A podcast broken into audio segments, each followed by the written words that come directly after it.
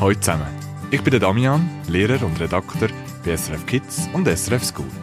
In den letzten acht Jahren als Klassenlehrer bin ich immer wieder Themen begegnet, die mich herausgefordert, beschäftigt und neugierig gemacht haben.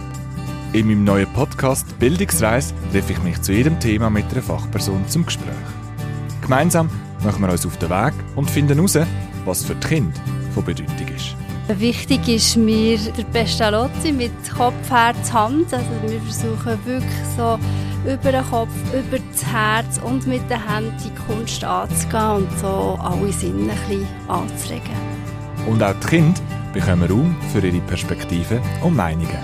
Ich muss irgendwie etwas sehen, etwas Interessantes und nachher kommen mir eigentlich sofort Ideen. Für mich ist wichtig, dass es eine Aufgabe gibt, die man machen kann, dass die Aufgabe nicht so schwer ist, dass man auch kreativ kann sein kann und dass auch nicht streng bewertet wird. Es ist einfach, dass man von Fantasie auf dem Blatt machen kann und dass man positive Kommentare bekommt und das ist ziemlich schön.